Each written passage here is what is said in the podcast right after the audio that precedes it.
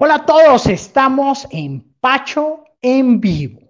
Hoy vamos a hablar de negocios del futuro a través de la singularidad, la famosa singularidad tecnológica que Raymond Kurzweil, en uno de sus libros The Singularity is Here, la singularidad se encuentra acá. Es clave este elemento porque solo allí es que podemos entender hacia dónde se está moviendo el mundo, cómo podemos realmente crear negocios exponenciales, ¿sí? Y tenemos a una invitada muy especial que es Claudia Aparicio, ¿sí? Que es una experta, es la representante de la, de la Universidad de la Singularidad en Colombia. Entonces vamos a tener una conversación súper deliciosa, ¿sí? Estoy aquí compartiendo para que todos, por favor, dejen sus comentarios, su pregunta, ¿listo?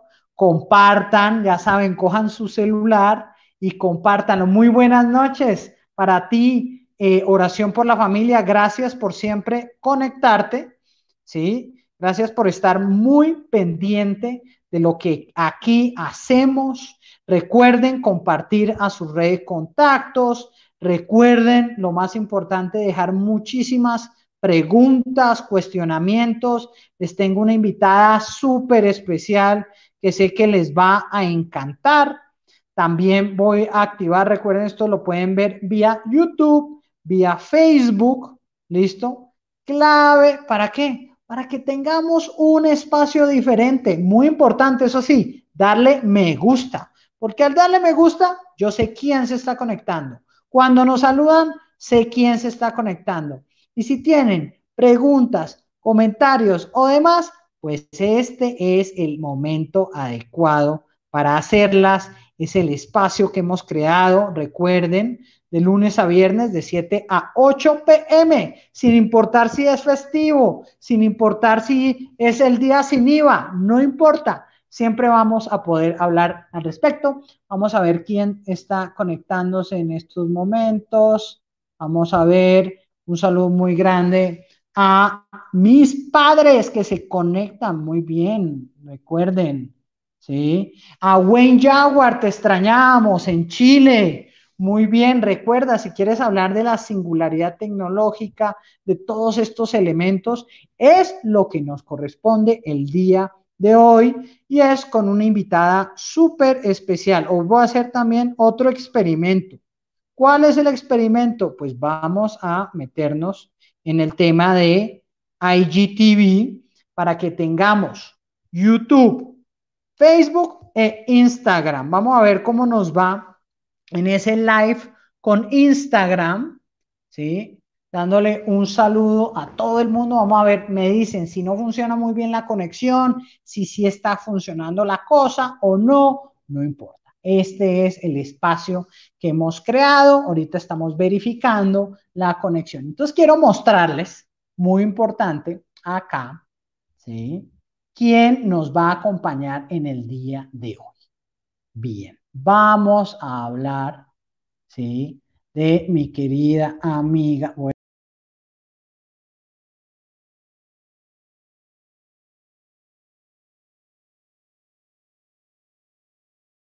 En Colombia. Claudia es de las primeras, ahorita nos contará pues un poco de su viaje a Silicon Valley, especialmente al NASA Ames Research Center, donde se hace la Universidad de la Singularidad o se hacía en la época pre-COVID. Nos va a comentar también su experiencia de conocer a Raymond Kurzweil, a Peter Diamandis, a toda esa gente que nosotros admiramos muchísimo Aparte, dirige el capítulo de Singularity University en Colombia, estuvo en la Fundación Telefónica, con United Way maneja de una forma espectacular el tema de educación, pero la educación vista como la transformación de la misma. Y es exactamente eso que estamos buscando hoy en día, porque ahí hablábamos antes de entrar al programa de uno de los retos que se viene y es cómo hacen los padres de familia, cómo hacen las universidades, cómo hacen los mismos alumnos para entender que esto que se viene realmente es muy diferente a simplemente conectarnos a través de una cámara y creer que con eso estamos haciendo la famosa virtualidad, ¿no?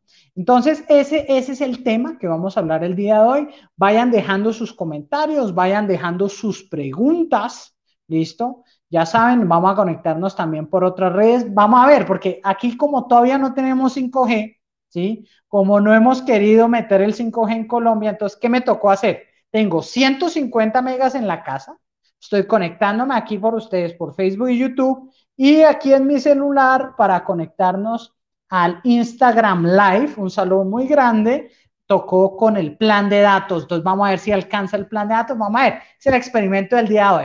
Pero bueno, vamos a comenzar con Claudia. Claudia, muy buenas noches. ¿Qué hubo pues, Pacho? Un gusto estar contigo aquí hoy.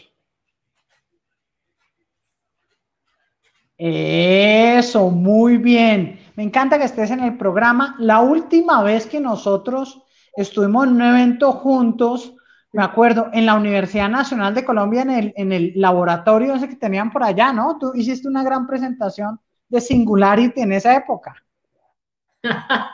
Esas las viejas épocas donde empezaron ustedes con el club de fans de Singularity, me acuerdo que se llamaba Singularity Tuesday.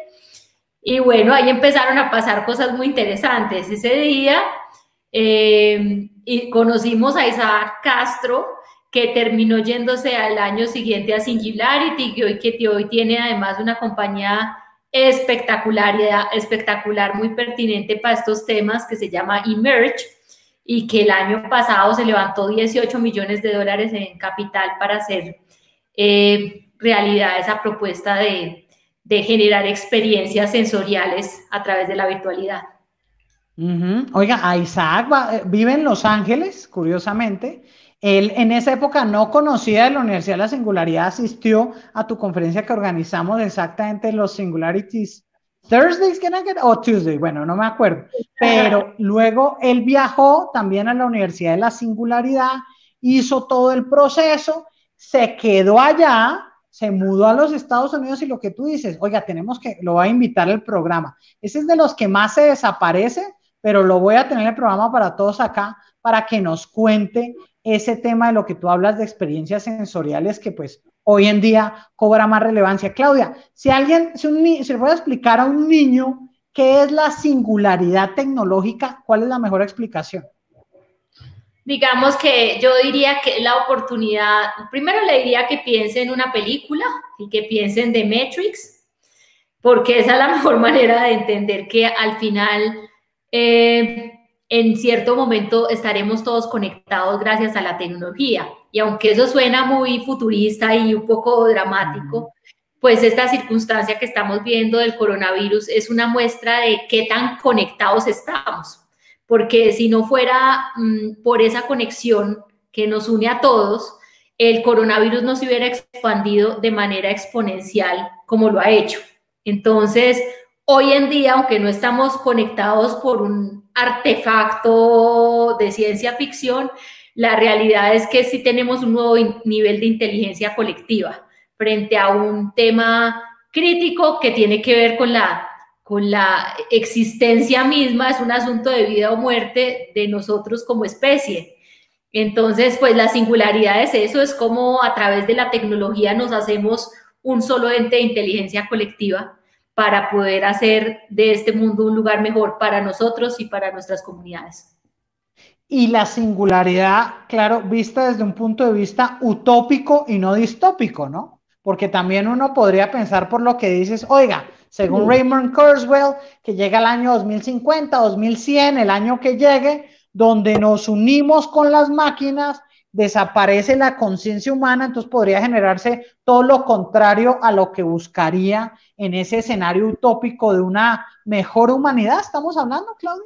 Sí, yo me lo tomo así porque pienso que entre más avanzamos con la tecnología, o sea, nosotros, a Harari lo dice de una manera muy bonita y es que dice que somos una especie que nos hemos inventado todo, somos una especie de storytellers y al final, en estos días sí que lo he pensado y es que el futuro será el que nosotros queramos inventar.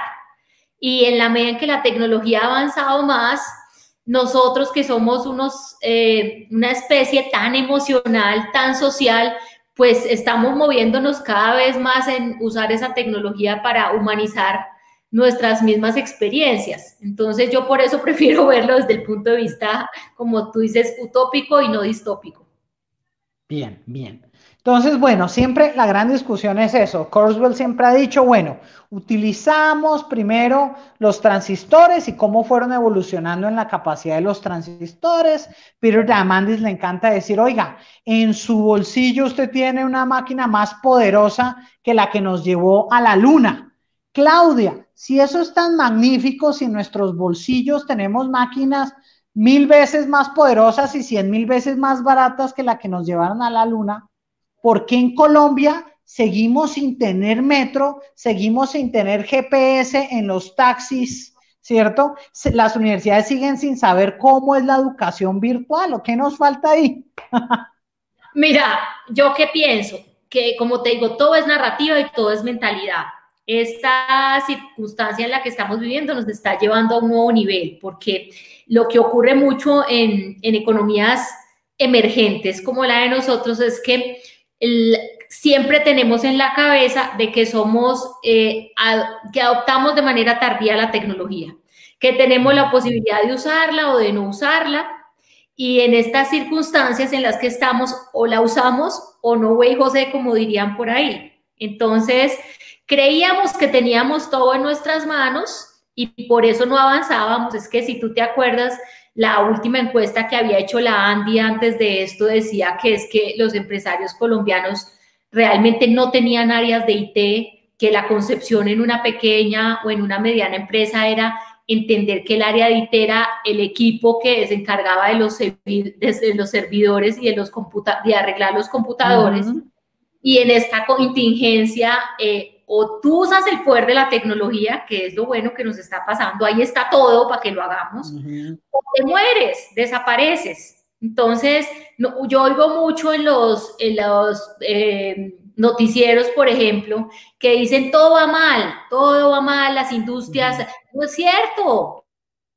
En este momento de transformación hay gente a la que le está yendo muy bien. Y la diferencia entre esos a los que les va muy bien y a los que les va muy mal es la capacidad de adoptar rápidamente la tecnología para repensar nuevos escenarios de hacer los negocios. Entonces, como te digo, yo creo que teníamos una mentalidad que nos hacía pensar que no había necesidad, que nosotros no éramos una economía global y cuando uno no quiere, no hay poder humano, por muy tecnológico que sea, que lo pueda hacer moverse a aprovechar esas oportunidades.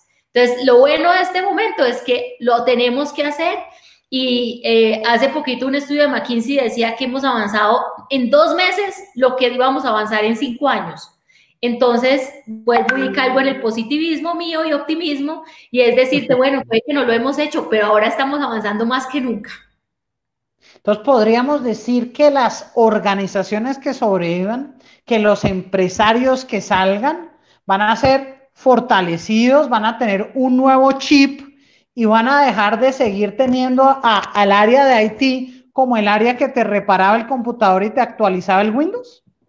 Sí, mira que mm, yo se lo he dicho, eh, pues como mucho lo he repetido en estos días porque ese es el tema del que todos hablamos. Y sin duda hay negocios que, que han crecido de manera eh, espectacular. Ahora, cuando uno empieza a mirar patrones de por qué hay unos que han podido o no han podido, descubre dos cosas muy interesantes. Una, que las organizaciones pequeñas son más ágiles y eso ya lo sabíamos, pero en esta crisis se está notando.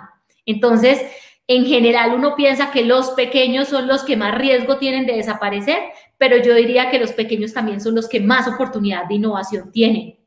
Y segundo es que las organizaciones que están más centradas en el cliente, los que tienen más gente que conoce las necesidades reales de las personas, están siendo capaces de entender qué necesitan y adaptar rápidamente muchas propuestas para resolver esas necesidades.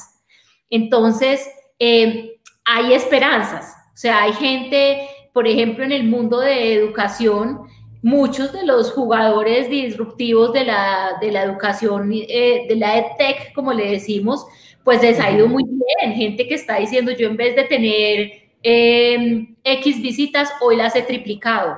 Eh, un ejemplo de otro alumno de Singularity que también es muy popular y que nos acompañó en, en el pasado Summit, que es, que es Murilo Gan, que es brasilero y tiene una academia de creatividad en YouTube. Eh, pasó de 20 mil alumnos a 50 mil mm. en su canal de YouTube. ¿Tuvo que invertir mucha plata? No, la verdad que no. Es más un tema de atreverse, de hacer experimentos y de capitalizar estas, estas oportunidades en, negocios. Yo le digo a todo el mundo, un tercio de la población del mundo está encerrada en la casa. De ese tamaño es un mercado. Y ahora vamos con un comentario que nos hace Alejandro Díaz. Dice, parece pura evolución darwiniana. Sobreviven los más fuertes, los débiles desaparecen y surgen los pequeños y mejor adaptados. Muchas gracias Alejandro por tu comentario. Y Alejandro tiene mucha razón. De hecho, hay un concepto en Singularity que es muy bueno porque al final todo esto tiene un racional detrás y lo que necesitamos es que los emprendedores lo entiendan. Y eso, en palabras de nuestro querido eh, Peter Diamandis y Ray Kurzweil, se llama el estrés disruptivo. Y es que lo que está pasando es que tenemos una curva de transformación exponencial para que nos pongamos en contexto, es lo mismo que pasó con la revolución industrial. ¿Quién no soñaba con haber estado en la revolución industrial? En este momento estamos en un momento igual y hay gente que está empezando a decir, esta es la quinta. Entonces, cuando una curva de innovación se, se dispara de esa manera, esos pequeños que se mueven y se montan en la curva, pues son los futuros Ford de, de mañana, son los grandes empresarios. En las crisis nacen grandes empresas. Y esos que tienen esa capacidad de adaptación van a salir muy beneficiados de esta circunstancia que estamos viendo.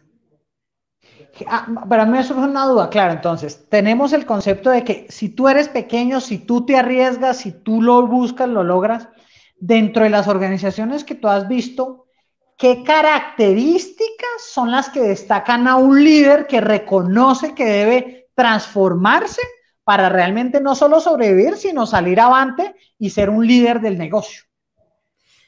Pues esas dos, esas dos características son dos de las que hemos estado hablando mucho. De hecho, había una gran discusión y hablando con una compañía grande de Colombia, siempre ha habido, por ejemplo, una tendencia en decir que hay una tensión entre las áreas comerciales y los que desarrollan producto, ¿cierto?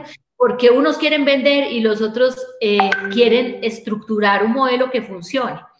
Hoy en día, y la, gente de tecnología siempre va por detrás, viendo a ver qué ideas tuvieron estos genios para hacerlas ejecutables. Lo que está pasando es que estamos en un momento muy orientado por los datos. Entonces, no deberían ir uno detrás de los, del otro, deberían ir juntos porque hoy no hay tiempo de desarrollar productos, hoy hay tiempo de tener ideas y ejecutarlas rápido. Entonces, en la teoría, digamos que más académica de Singularity, nosotros hablamos de características puntuales como por ejemplo de entender que los clientes deben ser fans. En este momento más que nunca uno dice sí porque y se notan unas marcas que demuestran su compromiso, estamos en un momento de conciencia enorme. Entonces, esos que son capaces, por ejemplo, de hacer el tema de, convertir a clientes en fans son muy poderosos.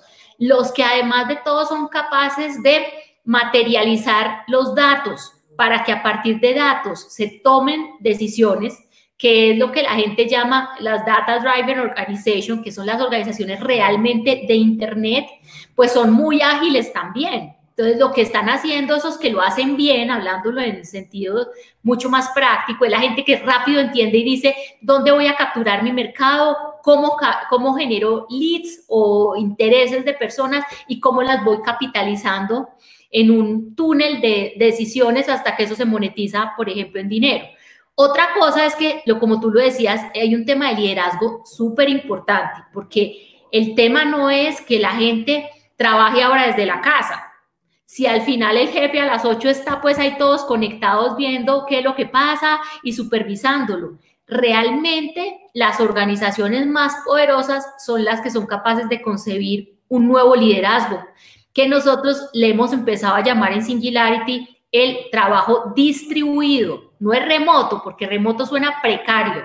Distribuido es gente que tiene muy claras sus responsabilidades y tiene poder para tomar decisiones en un marco de actuación muy claramente definido.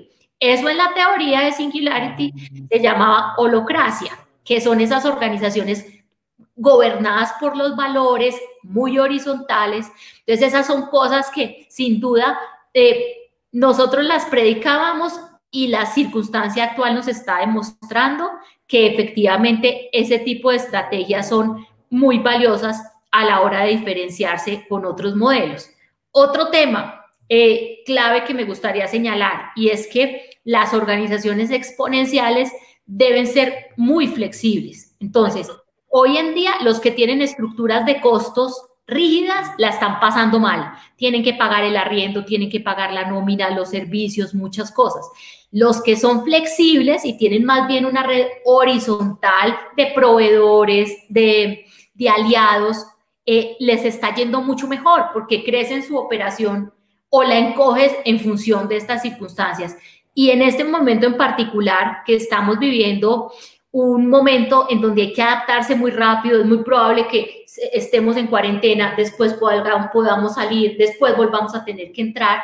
Tener estructuras flexibles es fundamental en términos de salud financiera. Y el último punto que yo diría es, también en este momento, eh, los que colaboran tienen las de ganar. Entonces, lo otro que yo le recomiendo mucho y que estoy viendo es alianzas inusuales alianzas inusuales en donde los competidores están em, por ejemplo, em, todo lo que es la red de eh, Sodimac, Linio, Falabella, ellos son un solo grupo, pues tenía canales distintos. Hoy están pensando por qué no podemos tener un canal de colaboración entre todos nosotros. Entonces, esos son como unos tips que nos están permitiendo comprobar que eso que nosotros decíamos en teoría es aplicable en este momento puntual que estamos viviendo también. Y, Claudia, hay un tema, entonces mucha gente le dice, listo, les tocó a muchas organizaciones realmente o lo que tú llamas tener modelos distribuidos, pero ellos lo llaman, oiga, trabajo remoto, como una empresa que nunca en su vida pensó en el trabajo remoto, a duras penas escuchó a Claudia y dijo, oiga, modelo distribuido, holocracia, eso suena interesante. ¿Qué pasos debe seguir para decir, oiga, ¿cómo podemos comenzar a transformar nuestra organización para que efectivamente esto funcione? Como te digo, yo creo que hay que repensar las estructuras. Las organizaciones más poderosas están más orientadas al cliente. Entonces, hay, seguramente hay que reconvertir muchos puestos de trabajo. En este momento, eh, uno, nosotros hablábamos mucho de automatización. Si ustedes piensan en portadas famosas, el New York Times diciendo los robots nos van a quitar el trabajo. Y yo diría, lo que hemos comprobado es que los robots nos pueden quitar el trabajo operativo. La automatización es una realidad, pero las experiencias emocionales, el contacto con las personas no lo van a hacer las máquinas. Entonces, yo estaría diciéndole primero, enfoques en el cliente y diseñe estructuras en donde se gaste la mayor cantidad de energía en contactarse con sus clientes y en vender, que en este momento es lo más importante. Lo segundo es que mm, es muy importante también entender el tamaño de los equipos, porque lo que ocurre en organizaciones muy horizontales y por supuesto hay campeones de Internet como por ejemplo Google, todo el mundo sueña con la cultura de los Googlers y toda esta cosa, es que ellos trabajan a partir de pequeñas células de trabajo y tienen modelos en donde todo el mundo le rinde cuenta a todo el mundo. Lo que quiero decir con eso es que si yo tengo un equipo pequeño y además tengo mecanismos transparentes para que todos nos podamos hacer autocontrol, es muy probable que el trabajo remoto funcione mejor, ¿sí? Y otra medida de mucho cuidado con las personas que también recomendaría es que entiendan muy bien para qué se tienen que conectar, qué es el mundo sincrónico y qué es el mundo asincrónico. El mundo sincrónico es tremendamente ineficiente. Tener equipos de trabajo todo el día conectados en reuniones de Zoom es tremendamente desgastante. ¿Sí? Entonces necesitamos también empezar a encontrar un balance mucho más claro entre el trabajo que cada uno hace en individual y los momentos de compartir e incluso para qué los usamos.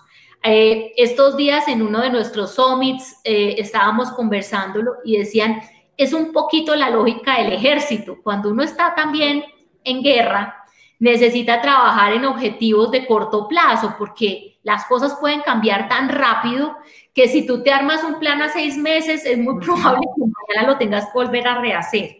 Entonces, es mejor trabajar por objetivos semanales y es muy importante que el equipo tenga foco. Entonces, el rol del líder tiene que estar muy orientado a asegurar que todo el mundo tiene, entiende qué debe hacer y sobre todo a inspirar. Este es un momento donde todos estamos aprendiendo muchas cosas. Entonces necesitamos líderes inspiradores y empoderadores que cuiden a los equipos y les den el poder para que ellos puedan actuar. Esas son como algunas recomendaciones. Claro, claro, Y esto me recuerda un comentario que hace John Castañeda que dice, oiga, este tema lo abordo en el libro Beat the Robots. Sí, en Beat the Robots, un libro que yo publiqué en el 2017, que justamente utilicé la plataforma de Amazon para publicar, que Amazon ha transformado la manera en cómo uno publica contenido, por ejemplo, con algo llamado Create Space. Uno de los temas es lo que tú dices, es, oiga, ¿cómo hacemos? Porque es que la automatización se viene, o sea, ya con el COVID, ya ahora sí es un must. Antes era si usted quería. Ahora con el COVID es obligatorio que usted implemente la automatización. Pero el punto no era ser como los luditas, haciendo un poco de, recuerdo en la historia, lo que tú hablas de la primera revolución industrial, lo que pasó en esa época, o de la segunda revolución industrial, con las hilanderas realmente, porque todo el mundo hacía es hilanderas a mano y luego llegaron las máquinas que hacían la automatización del proceso de tejer, pues mucha gente lo que hizo fue destruir esas máquinas e ir en contra. Entonces ahí es donde viene el movimiento de los luditas. Esto tampoco debe suceder y Claudia, a mí curiosamente por alguna razón me parece que los luditas modernos son esos de las teorías conspirativas que el 5G es lo peor y está causando una cantidad de cosas. Entonces, muy curioso porque ellos sin querer ir en contra de la automatización son parte de los nuevos luditas que dicen, oiga, el 5G es una tecnología terrible cuando sabemos que simplemente es una evolución tecnológica en la transferencia de datos. Entonces, sí, el tema en Bit de Robots es tú cómo aprovechas los cambios que se vienen, pero cambias la forma de hacer la organización. Yo le decía a una compañía, mire, si usted va a implementar un sistema de préstamos en línea, la mayor preocupación era, ok, ¿qué hago con los empleados? Porque si usted me dice que su tecnología hace que lo mismo que dos, pues yo le digo, utilice a esos empleados para que se vuelvan una data-driven organization, analicen esos datos que te da la tecnología y diseñes mejores productos y servicios. Tú, Claudia, participaste de, un proyecto que me gustó muchísimo cuando se hablaba en el tema de los ventiladores, los respiradores y de todo ese tema oiga, uno de los mayores problemas que va a traer el COVID es que el 20% de la población va a ser hospitalizada. De esos, el 5% van a ser a UCI y de ahí la mitad va a requerir de respiradores artificiales. Tú estuviste envuelta en un proyecto internacional utilizando tecnologías tan sencillas como el Raspberry Pi. Si nos puedes comentar al respecto. Sí, o sea, de hecho estoy, no estuve, estoy.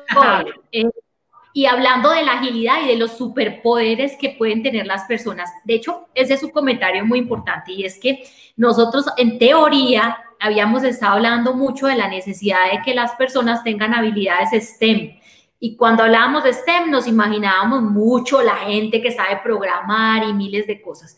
Pero en este momento, como nos cogió la circunstancia, por supuesto es muy valioso tener habilidades STEM, pero es más importante tener habilidades para el siglo XXI. Son más importantes las habilidades blandas porque en este momento cada quien está en su casa y va a depender de la capacidad de actuación personal que tenga.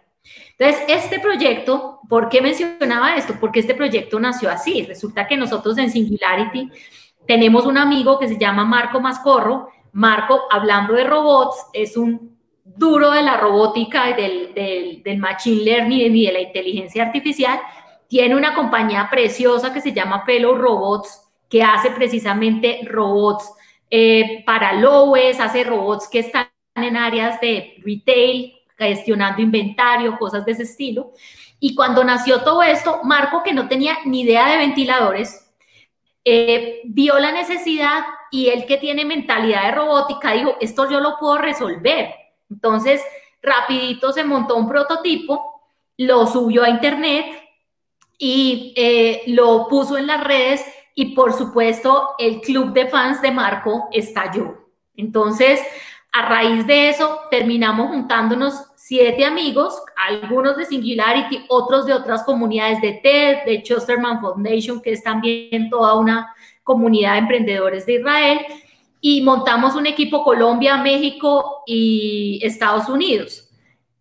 En cero, o sea, sin ni un peso de inversión, solo con el poder de Internet. Y empezamos a decir, tenemos una gran oportunidad, empecemos a construir un modelo que nació de esa idea de Marco, pero hoy en día ese prototipo está en Colombia. O sea, hoy hay cinco prototipos, mm. uno en Estados Unidos, tres en Colombia y uno en México. Colombia, ¿qué hizo? Marco lo desarrolló, pero sabíamos que pasar las, las la aprobación de la FDA es súper complejo y hacer el proceso de certificación en Estados Unidos vale muchísimo más dinero. Entonces, ¿qué hicimos? Montamos el prototipo en un avión y nos lo trajimos para Colombia. Y el equipo de Colombia se ha sentado a acabar de desarrollar todas las, las normas. En Colombia hicimos una alianza con la Javeriana, con los Andes, y ellos son nuestros aliados científicos. Eh, y además de todo, eh, nos, nos aliamos también con la zona franca de Bogotá. Total, hoy hay diseñado un espacio de manufactura, de comercio exterior, esto todo ha pasado en ocho semanas. Mientras tanto, en México están viendo cómo van a hacer para validar el proceso una vez nosotros lo tengamos. ¿Y qué pasó detrás de eso? Una hermosura, porque esa era una industria muy conservadora, con una fabricación de ventiladores muy pequeña. Eh, en esa industria se fabricaban 80 mil ventiladores al año. Y hoy la demanda dice que se requiere entre un millón y dos millones. Entonces, ¿qué hicimos? Coger las buenas prácticas de la robótica y diseñar un proceso de manufactura basado en ensamblar piezas de alta calidad y de fácil acceso en el mercado, súper simple, y hacer un desarrollo no basado en la mecánica, que es lo que han venido haciendo muchos equipos de ventiladores eh, en el mundo, que es como la versión anticuada, sino que diseñamos una solución totalmente electrónica, es decir, pura programación, sensores, y válvulas electrónicas que nos pueden decir perfectamente la presión, hacer las mezclas sin necesidad de tener un proceso súper complejo. Entonces, en ocho semanas estamos alistándonos para hacer pruebas con animales y eh, presentar nuestra candidatura formal ante el INVIMA para poder eh, iniciar las pruebas con humanos. Eh, gracias a todo el apoyo que ha habido en esto, hemos eh, gestionado alrededor de 50 mil dólares en un abrir y cerrar de, lo, de ojos que han hecho posible tener los prototipos, tener el dinero para hacer las pruebas científicas. Entonces, a esos que dicen que en este momento no, no hay oportunidad, les digo, claro que hay millones. Es probable que dentro de esta crisis nazca una empresa que es capaz de democratizar el acceso a la tecnología de alta calidad a muy bajo costo, cambiándole el panorama de salud a millones de personas.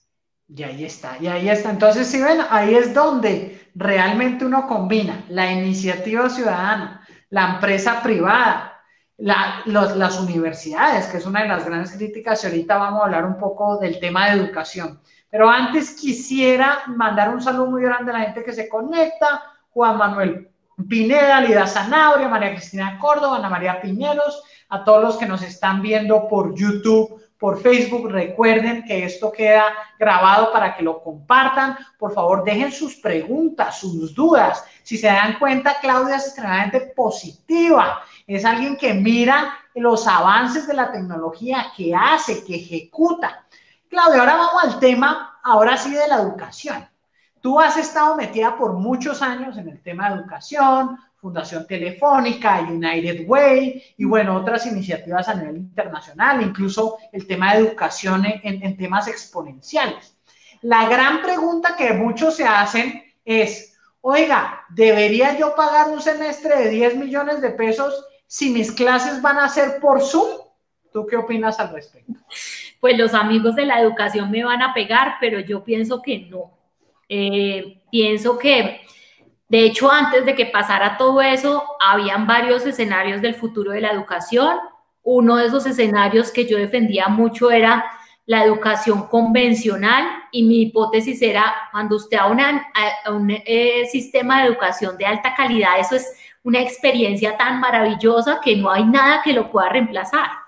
Pero lo que pasó ahora es que los de la educación tradicional se tuvieron que meter en la cancha enemiga, decir, se quedaron sin toda la oferta de valor, que es la experiencia personal, social que hay detrás de todo esto, y les tocó meterse a jugar en la cancha del enemigo, que es la de los jugadores de Tech, y con la desventaja de que los de la cancha de Tech tienen más experiencia, han invertido un montón para prepararse, y los de las universidades no lo quieren hacer.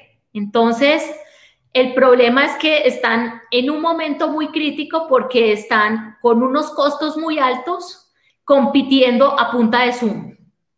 Y pienso que a menos que hagan, se rasguen las vestiduras y hagan un cambio radical, va a ser muy difícil evitar que la gente migre de una plataforma a otra. Y vamos a poner un ejemplo simple, nuestros amigos de Platzi. Meterse a Platzi todo el año, vale 100 mil pesos mensuales, 100, ciento y pico mil, millón trescientos mil pesos al año. 600 cursos, eh, no me, como 60 carreras, es que no me acuerdo, con toda la metodología, con un sistema de evaluación. Entonces uno dice, bueno, en serio, si las universidades se tienen que defender, pues primero inviertan, o sea, no se pongan a ahorrar, inviertan. Y dos, democratícense. Tenemos una oportunidad en sueño de imaginarnos que la educación para todos es posible. Entonces, si yo fuera una universidad tradicional, estaría diciendo, en lugar de defenderme, quiero tener cuatro veces más los estudiantes que tenía. Pero para poder hacer eso hay que vender más baratico. Y eso no está pasando. Entonces, por eso digo que están en el refrán de el camarón que se duerme se lo lleva a la corriente y si no actúan y toman medidas radicales ya, va a ser muy difícil que puedan competir. Y te doy un ejemplo. En estos dos meses han nacido dos nuevos unicornios de educación. O sea, dos que están valorados en mil millones de dólares contra esos, contra lo que están compitiendo. Y con una cosa muy interesante, y es que los primeros unicornios de educación están muy metidos en el mundo de, enseñarle idiomas a los asiáticos. Sea, uno leía la lista, eso era puro chino, Ahora no, estos dos nuevos unicornios son occidentales. Uno es eh, Quizlet, que Quizlet está muy enfocado en mejorar desempeño de los estudiantes y unas herramientas preciosas, además es para los incomprendidos. Eh, uno de cada dos estudiantes en Estados Unidos dice que usa Quizlet para que se imaginen la magnitud, ¿sí? Eh, y el otro es una plataforma de aplicaciones a universidades.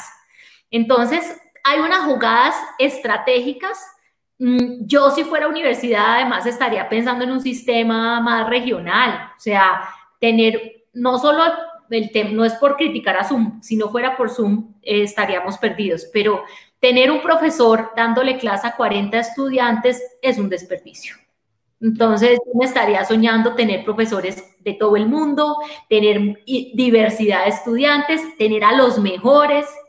Eh, y no los veo en la capacidad, o sea, no, no, los veo con la capacidad de atreverse a hacer ese tipo de cosas. Por eso es que estos días me ha costado mucho trabajo ser es, Exacto.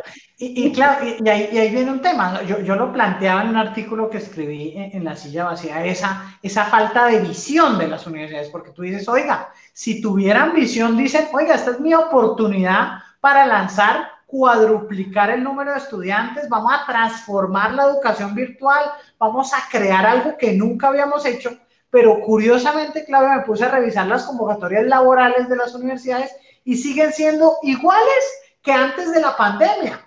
Lo más curioso es que es que te piden que vivas en una zona específica del país. Eso no tiene lógica. ¿sí? Eso es no darse cuenta de la situación en la cual estamos. Lo que tú dices, la ventaja sería, creo que una universidad centroafricana dijo, oiga, yo estoy buscando a profesores de todo el mundo, para, porque como las clases van a ser online y vamos a tener un componente muy fuerte y el futuro al final lo vemos como un tema híbrido, pues es ahí la oportunidad. Pero si la convocatoria laboral es que viva en Funza, pues está, está, está muy quedada y no está cambiando su visión, está solamente pidiéndole al gobierno o a la alcaldía o a la gobernación que le dé una platica, porque todos estos años se la pasaron fue comprando es terrenos, ¿no? Son puras compañías de real estate, muchas universidades.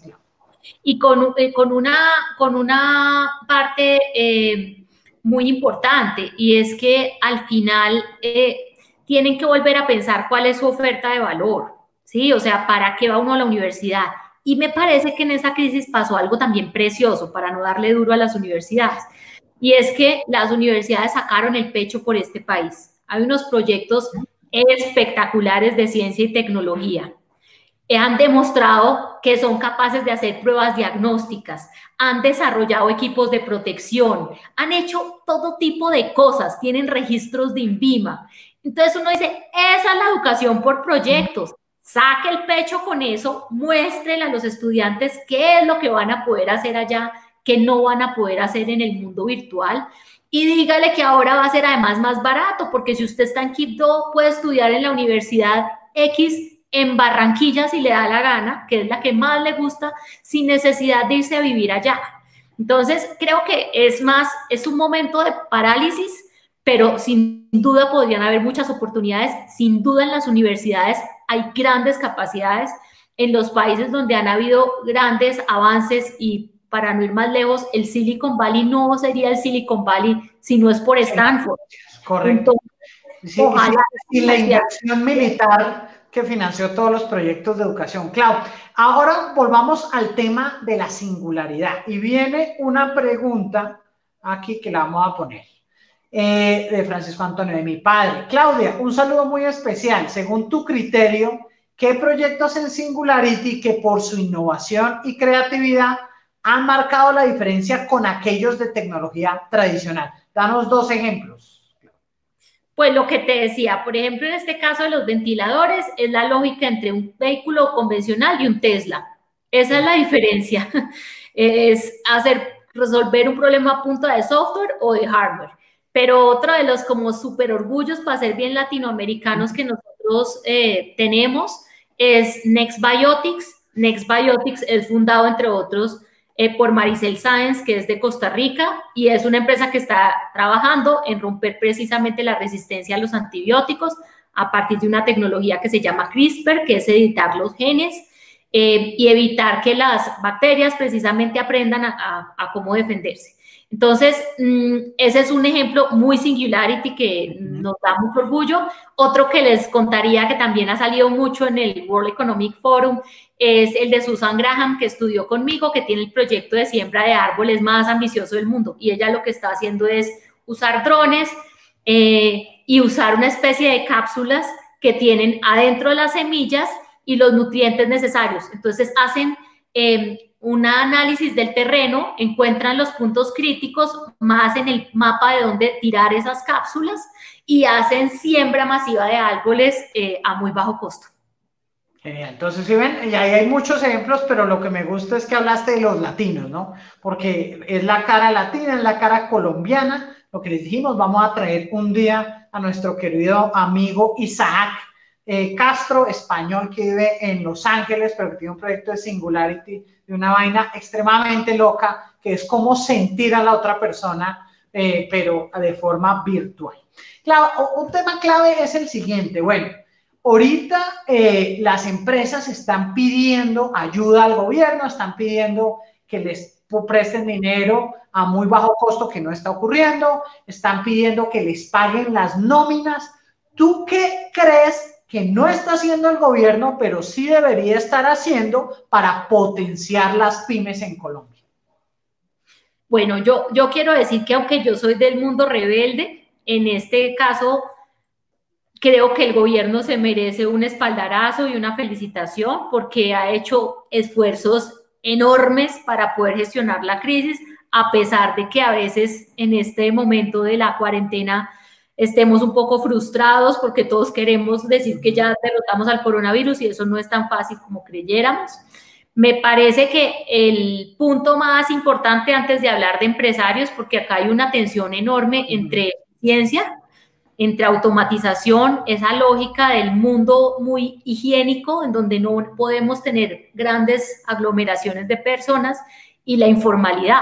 O sea, es muy difícil aprobar, eh, eh, aplicar estrategias de salud pública y de salud económica al mismo tiempo en un país tan desigual como Colombia. Entonces, me parece que el, del hit tecnológico que más me gusta es cómo han sido capaces de implementar el ingreso solidario y hacer que el número de personas beneficiarias más pobres de este país pueda recibir un ingreso económico con un clic. A mí me parece de ensueño, porque es que haber hecho el programa de familias en acción se tomó 19 años y, y esto lo hicieron en dos meses. Lo decía el director de Planeación Nacional. Hacer el censo de familias en acción costó 35 mil millones de pesos la última vez y esto fue tirar eh, un giro electrónico porque ni siquiera muchas personas tienen cuenta bancaria y sí gracias a los amigos del fintech y lograr un impacto tan importante. Entonces, ese lado me gusta muchísimo. Me parece que mm, sí era muy importante eh, implementar medidas de subsidio de la nómina, pero en especial en esos casos de los, de los pequeños que realmente eh, pues tienen una dificultad que está dada por el día a día. Yo a las empresas grandes les hubiera dado un poquito más de pata y hubiera entregado dineros para otras cosas distintas, porque el problema es, como te digo, este es un momento de verdad y no todos estamos en la misma situación. Hay industrias ganadoras, hay industrias en situación de alto riesgo y hay industrias como en un proceso de adaptación. Entonces, tirar la plata por igual, me parece que, que puede ser un poquito ineficiente y lo que creo que necesitamos ahorita es impulsar a que esos que pueden hacer grandes cambios se gasten la plata realmente en, en poder adaptarse y hacer una nueva propuesta de valor a este contexto. Correcto, correcto. Entonces, ahí viene la pregunta. Tú trataste el tema de los informales. ¿Qué hacer con los informales en Colombia? Yo soy muy capitalista, o sea, soy precisamente porque creo mucho en, la equidad, pienso que el capitalismo es el vehículo. Entonces, hay en esa tensión de salud pública y salud de la economía, pensemos en que este es un país que tiene, tiene mil empresas o mil organizaciones o grupos que generan el 80% del PIB. Entonces, siendo muy, muy cruel y muy capitalista, diría que lo primero que tenemos es que activar ese aparato productivo de los mil que generan el 80% de los ingresos. Y en el otro ámbito, empezar a pensar en, en, temas que pues existen desde que yo nací, pero que no habían hecho carrera, como lo he dicho, como el tema de ingreso básico universal, que no habían hecho carrera porque era la, la, justificación inadecuada. O sea, nosotros vivimos en un mundo muy capitalista donde el, el, trabajo, generar valor económico es el centro de nuestra cultura. Y ahora estamos diciendo, es más barato pagarle a la gente por razones de salud pública para que no se exponga que decirle que trabaje, porque el impacto que puede generar en los empleos formales es enorme. O sea, si el virus se expande, pensemos en un ejemplo que fue terrible en Estados Unidos. En Estados Unidos hay plantas enormes de tratamiento de carne, ¿sí? Y eh, hubo grandes movimientos de la gente haciendo presión para que los dejaran operar. Para dar un ejemplo, hay una planta en Iowa que tiene 5 mil trabajadores. Cortan el 5% del cerdo de Estados Unidos o el 4%. Hicieron presión con el sindicato, los dejaron trabajar. A los 15 días, el 30% de esa planta estaba enferma. ¿Qué pasó? Cerraron la planta. Y hoy en día el problema de abastecimiento de Estados Unidos de alimentos básicos es tremendo problema. Entonces, yo pienso que hay que empezar a tomar medidas con pinzas en los sectores económicos y también en la implementación de la cuarentena y en eso la tecnología es muy buena en ayudar. Tratar de tener una solución para todo va a ser muy difícil y como les digo, genera muchos esfuerzos, o nos quedamos todos encerrados, que es la versión de la protección de la salud, o le damos a todos ayudas por igual, que es también un poco, eh, soñador, porque la verdad no todo el mundo está en las mismas circunstancias. Sí, porque, o sea, uno de los elementos de la Universal Basic Income o ayuda básica universal es que si se les da por igual a todos los ciudadanos, primero se reduce la burocracia, se reduce la corrupción que pueda haber allí y las ineficiencias que existen. Y dos, si son ciudadanos que tienen dinero, simplemente devuelven esa plata a través de sus impuestos. Entonces, esa sería la forma de equilibrar el tema de Universal Basic Income. Aquí venimos con un comentario para que nos expandas. Dice Lidia Sanabria, felicitaciones, excelente programa. Me gustaría tener bibliografía para implementar la reforestación con drones y experiencias significativas. Gracias. ¿Qué, qué experiencias tú has visto alrededor del mundo en el tema de uso de drones para reforestación? Hay un lugar bonito que tenga, a ver si lo tengo por acá, justo que lo estaba mirando. Búsquense un lugar, se los voy a pegar acá en el... Eso, en los comentarios, eso. Se llama exponentialsolutions.ai y la gente está haciendo curaduría de eh, distintas iniciativas que hay en el mundo para solucionar un, un problema en común. Eh, Súper interesante que le peguen un mira, una mirada. Hay muchos asociados a sostenibilidad y se los acabo de poner en el chat. Listo, te lo, lo voy a poner acá. Porque creo que lo enviaste fue al, chat privado. Vamos a ponerlo en público. Vamos a ponerlo en el público para que todos, a todos sepan. Claudia, cuéntanos, bueno, nos quedan nueve minutos de programa. Le recordamos a todos lo más importante, darle me gusta, compartir Ahí les coloqué el link que les acaba de enviar Claudia, exponentialsolutions.ai. Claudia, ¿tú cómo ves? O sea, ya, llegamos con toda esta transformación, la educación, el tema de la industria, las empresas que crecen. ¿Tú cómo ves ese famoso concepto que se discute mucho de las ciudades inteligentes? ¿Cómo Bogotá puede transformarse en una ciudad inteligente? Oiga, Pacho, pero usted parece que me hubiera hackeado el computador si estuviera leyendo la agenda académica del Summit de Singularity.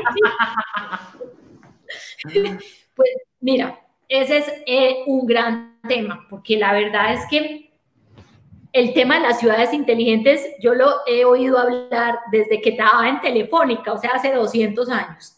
Y la verdad era un tema muy intangible porque parecía que hubiese sido construido en la lógica de la eficiencia y de ayudarle a los servidores públicos. Uno hace ciudades inteligentes para que los servidores públicos sean más felices en la administración de los recursos.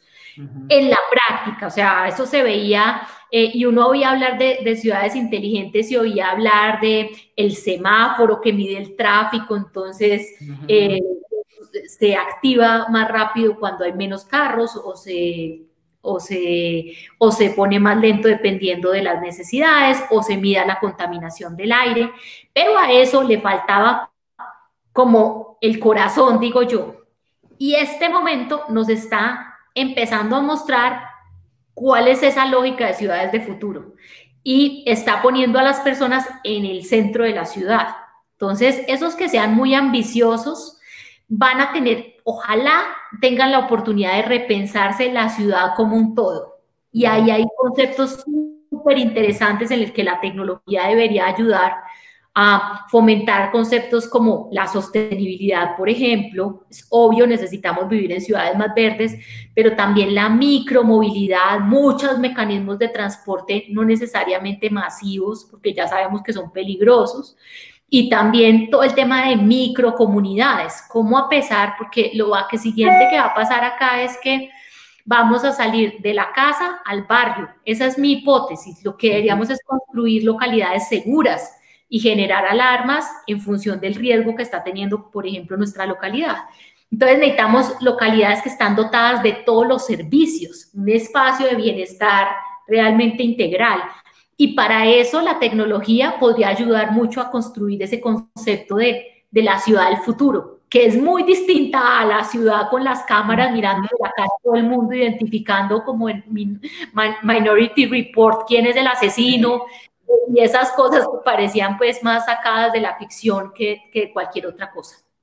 Muy bien, ahora vamos con una pregunta que me parece genial que nos hace, me dice Claudia, Pacho, yo como persona, ¿cómo me puedo adaptar y reinventar? Después del pregrado no volví a estudiar, no realizo estudios autodidactas, en estos momentos me encuentro desempleado. ¿Qué le respondemos? No, yo creo que tienes que eh, volver a reencontrar tu propósito. Hoy estaba en una charla muy bonita y un profesor de Harvard que se llama Fernando Reimes y Reimer y él es como una de las personas que más ha escrito sobre las famosas habilidades del siglo XXI, que es precisamente esa capacidad de adaptarse, de tener sentido crítico, de aprender. Y decía una cosa muy bonita. Eh, primero, no hay manera de desarrollar habilidades del siglo XXI si no hay eh, instituciones educativas disruptivas, porque mientras que sigan siendo instruccionales, nadie va a desarrollar esas capacidades. Y segundo, no hay manera de desarrollar esas capacidades si no encontramos mucho nuestra vocación y nuestro propósito. Entonces, este es un momento para recogerse, para entender cuál es el propósito que cada uno tiene y empezar a desarrollar esa disciplina de encontrarlo y de encontrar los vehículos para aprender. Tú estás diciendo no volví a estudiar. Hombre, hay una oferta enorme, incluso gratuita, de cosas que podemos aprender y, si tú entiendes muy bien para dónde vas, pues al final eres capaz de personalizarte una agenda para, para poder avanzar. Ah, por acá es Platzi, sí, métanse a Platzi. Hay muchas cosas que se podrían hacer. La gente de, del Holberton School también es un súper ejemplo, si es que uno se quiere meter al mundo de, de programar, pero pero pues primero como pensar en ese propósito que cada uno tiene, que hoy no hay límite, no se necesita tanto un cartón para poder empezar a materializar las cosas. Claro, y tú estuviste en el NASA Ames Research Center, allí conociste a los que podríamos decir son los padres de la Universidad de la Singularidad, has interactuado con ellos. ¿Qué, podrías decir que aprendiste de Peter Diamandis y de Raymond Kurzweil? Pues yo todo el tiempo, como he estado trabajando en educación mucho tiempo de mi vida, cuando entré no podía evitar eh, estar pensando esta gente cómo diseñó esto, ¿sí? Entonces, si uno lo mira por encima, pues diría que lo que nosotros tenemos en Singularity es un modelo de, de, emprendimiento sistemático, o sea, es un modelo de pensamiento que le ayuda a uno a aprender de manera sistemática y exitosa, pero en estos días cada vez lo pienso, yo siempre le decía a mucha gente, yo he estudiado muchas partes, pero Singularity es mi tribu, o sea, es el lugar que yo más amo. Eh, en otras partes me pasé cinco años, pero la verdad que yo a mis amigos de Singularity los quiero más a los de diez semanas. Bueno, no, hay muchos amigos que quiero, pero digo en términos de la sensación del lugar, es más que de las personas, es eso. Y en estos días que hemos estado tanto en este momento de verdad, mm, sí que he entendido el concepto de aprendizaje a lo largo de la vida. Y es que pienso que si hablamos de aprendizaje a, lo largo de la vida, de lo que estamos hablando es cada vez de un concepto más de peer-to-peer -peer learning, de aprendizaje entre pares, en donde simplemente hay muchas habilidades personales más que las tecnológicas que hacen que las personas quieran desarrollar una cultura de colaboración permanente. Y si uno quiere hacer cosas grandes, como dicen por ahí, hay que tener un partner in crime. los aliados que siempre están dispuestos a decirle a uno, listo, vamos, porque la verdad es que emprender es duro. Entonces, si uno no tiene eh, gente que esté detrás recogiéndolo cada vez que tiene un tropiezo o impulsándolo cada vez que tiene una buena idea, pues las cosas son más difíciles. Y para terminar, Clau, eh, tú estás en una de las misiones, es traerte a Singularity University aquí a Colombia. Cuéntanos de lo que, puede, de lo que se puede saber, qué están preparando, cómo visualizan, porque ustedes tenían un plan para este año, pero llega el COVID y también tienen que reinventarse la misma universidad en la singularidad. Cuéntanos un poco de eso. Pues la verdad, todo está, o sea, a veces la gente dice, ay, pues como ustedes son de Singularity, no lo tenían planeado, no, los primeros que tuvimos que eh, volvernos a reinventar fuimos nosotros y, y, lo que les decía, o sea, Singularity estaba muy construida en una membresía, en un modelo de, de, de, de trabajar con talentos excepcionales en el mundo, en la idea de que si uno trabaja con la gente más talentosa es capaz de generar grandes cambios para impactar a millones de personas. Pero, y todo está muy estructurado en una oferta de programas en Estados Unidos que se iba regionalizando. En eso, en eso estábamos.